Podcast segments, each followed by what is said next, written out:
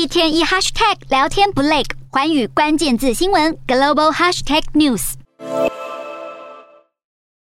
美国二零二一年底通过的防止维吾尔人强迫劳动法，二十一号正式生效。这项法令阻止进口与中国新疆强迫劳动有关的商品。以后企业需要提供证据，证明货物不是来自被迫生产的新疆劳动者。无法提供证据的业者，最高可能被处以约七百四十万新台币的罚款。而中国想当然也再次对这项法令发出抗议。中国外交部发言人汪文斌不仅声称是美方试图在新疆制造强迫失业，还睁眼说瞎话，表示新疆劳动权益得到有效的保障。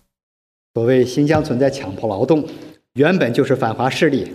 被抹黑中国炮制的弥天大谎。同新疆棉花等产业大规模机械化生产，